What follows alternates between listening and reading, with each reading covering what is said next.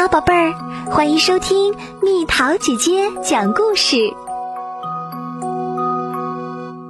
鼹鼠太太，我回来喽！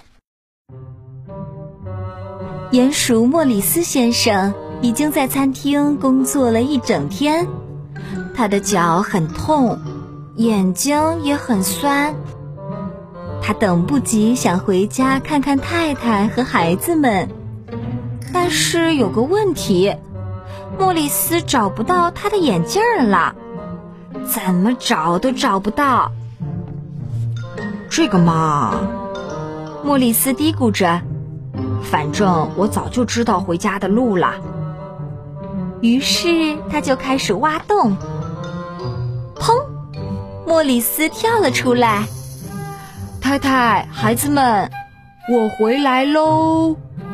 莫里斯说：“我可不是你太太。”兔子太太说：“你不是我们的爸爸。”兔子宝宝说：“哦，我的天，实在抱歉，是我搞错了。”莫里斯说。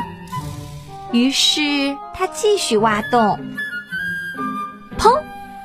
莫里斯跳了出来。我回来喽，我的小宝贝们，给爸爸一个亲亲吧。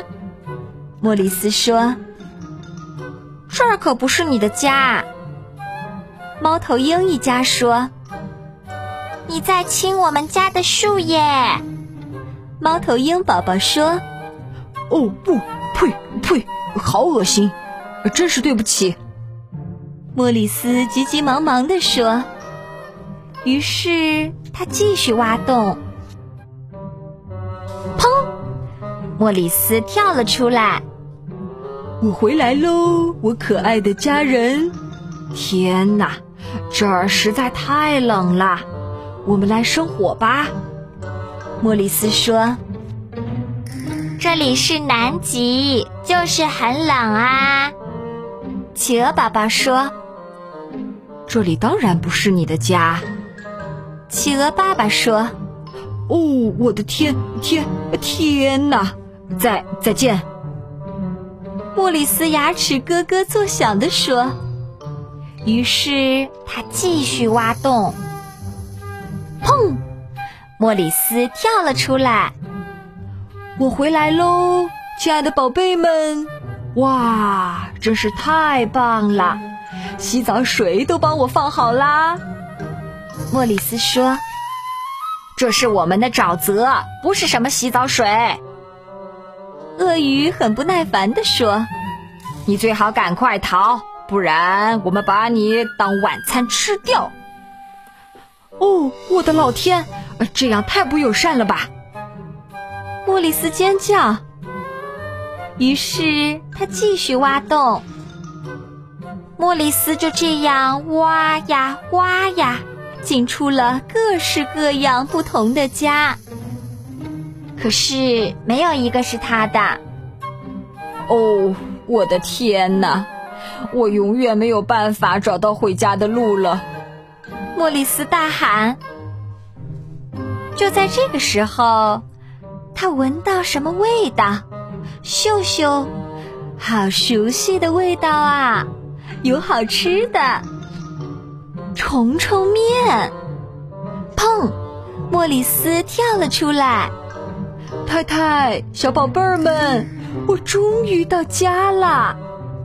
莫里斯说：“哦，看到你们真开心。”莫里斯说：“爸爸，我们在这儿呢。”哦，天哪！都怪我，没有眼镜，我根本什么都看不见。莫里斯说。你真逗，眼镜就在你头上啊！哈哈哈哈！孩子们都笑了。我们好想你，也很担心你。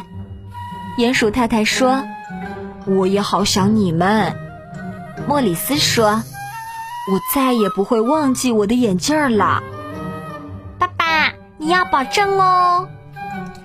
我保证。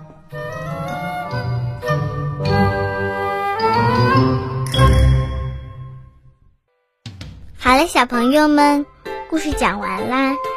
你还记得鼹鼠先生挖错洞去了哪些小动物们的家啊？留言告诉蜜桃姐姐吧。好了，宝贝儿，故事讲完啦。你可以在公众号搜索“蜜桃姐姐”，或者在微信里搜索“蜜桃姐姐零二零”，找到告诉我你想听的故事哦。